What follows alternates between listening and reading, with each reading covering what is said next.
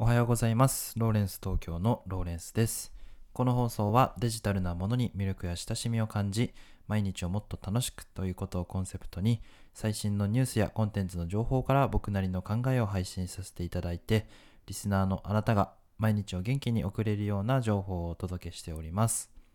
おはようございます。今日は5月の7日金曜日の配信でございます。いかがお過ごしでしょうか、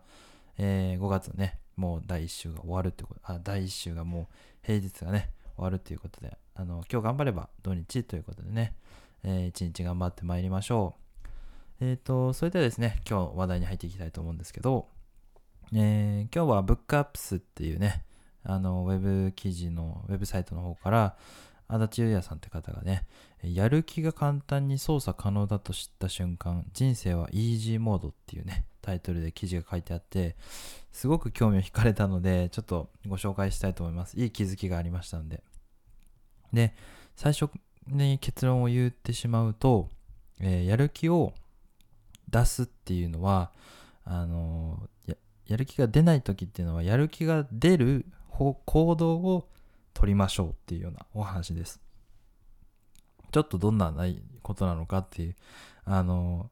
イメージが湧かないかと思うんですけども、ちょっと記事の内容ですね、あのいろいろ読、えー読み上げていって、あの話をしていきたいと思います。で、えっと、まあその、あ足立優さんが社会人1年目の時に先輩にこ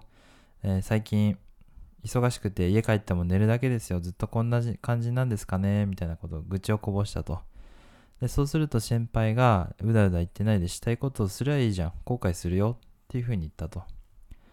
まあそりゃそうだなと。だが特にやりたいこともない私は言った。そりゃ先輩ならできるかもですが私には無理ですよ。先輩は少し思案してから言った。やる気が出ないじゃなくてむしろやる気を出すやり方がわからないと言うべきだな。なぜですか？やる気は自然と出てくるものじゃないから。こういうことを言われたっていうんですね。で実際どういうふうに、えー考えていけばいいのかっていうのが、まあ、結果として分かったのはしばらく経ってからっていう話なんですけど、えっ、と、この脳科学者の池谷裕二さんっていう人の記事をですね、引用していて、えーこの科学者の方が、え語ってるのが、人間は意志が先ではなくて体が先っていうようなお話をしてるんですよね。あの脳科学の研究者がそう語ってるのは結構説得力あるなっていうふうに思ったんですけど、ちょっとその点も読みたいと思います。えー眠いから寝るという一見当たり前の思える行動も通常は間違った表現です。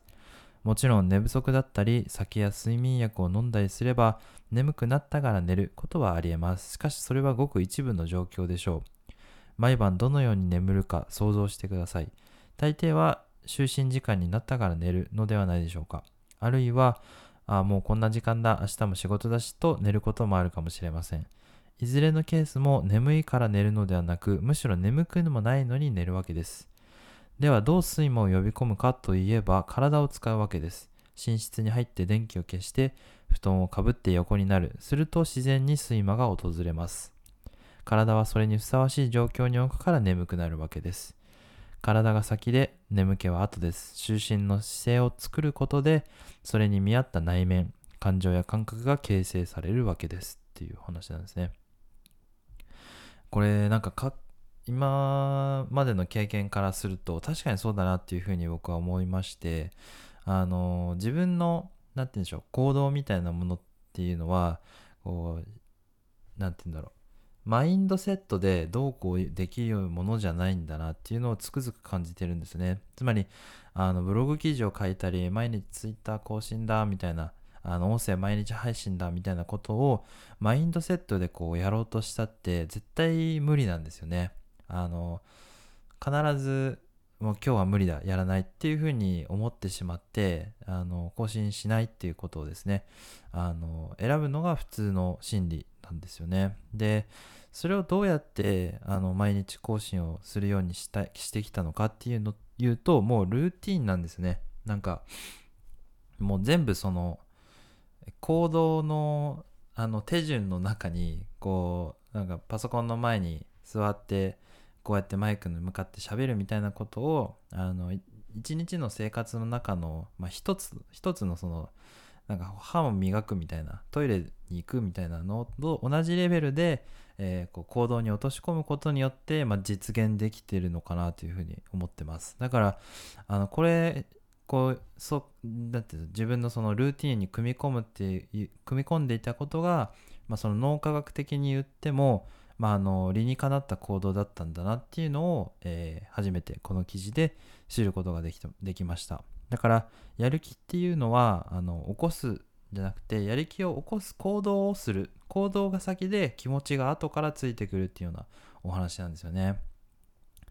で心理学的な用語で言うとこの、えー、ま、行動から、えー、自分のこうやる気みたいなのを起こすっていうのはアクショントリガーっていうふうにも言うみたいでその何かをしたい時の条件を決めておいてでそのやりたいことを実現するっていうような方法なんですよね。まあ、あの詳しくはですね記事の方を概要欄に貼っておきますので、まあ、その心理的な効果については、えー、ご覧いただければと思うんですけどもまあそのこれをさえ身につけてしまえばその人生をですねイージーモードにできるというかこうやる気が起きないみたいなことをなくすことができるのかなというふうに、えー、思いましたでまあそれをこうどう生かしていくのかっていうのは自分次第だと思うんですけども、えー、僕はそのブログを書いたりみたいなことを毎日のこうルーティンにするようにパソコンに座る時間をこう決めたりですとかねあのそういうことに、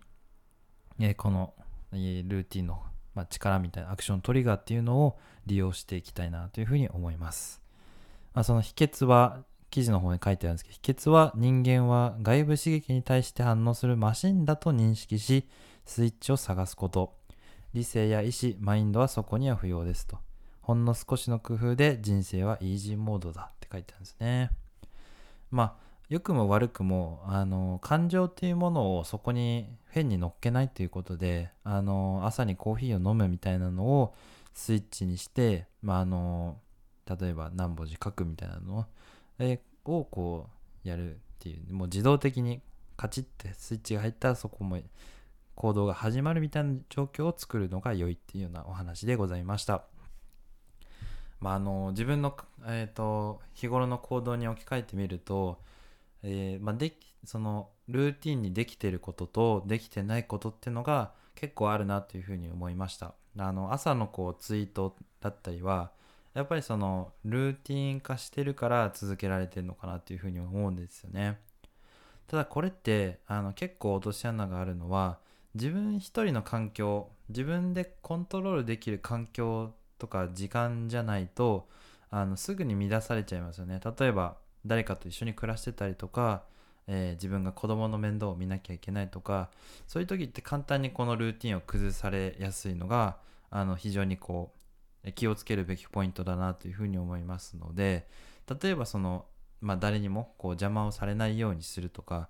そうするためにはどうこう時間のセッティングとかをしたらいいかっていうのをうまくしたらいいのかなというふうに思いました。まあ、もっと簡単に言うと例えばあの朝えー、誰も起きてこない時間に起きるとかそうするとその邪魔されるあのタイミングもなくなるわけなんで、まあ、そういうことをするのがいいのかなというふうに、まあ、めちゃくちゃシンプルに早起きするっていう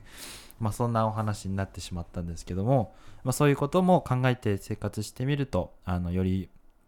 楽しくですね過ごせるのかなというふうに思いました。え、最後まで聞いていただいた方、いいね、コメント、フォロー、どうぞよろしくお願いいたします。Twitter でシェアしていただきましたら、あの、非常に嬉しいです。あの、ポッドキャストの中でも、えー、配信の、えー、コメントを紹介させていただきたいと思います。えー、ご視聴ありがとうございました。ライフタイムデジタライズでした。ではまた、バイバイ。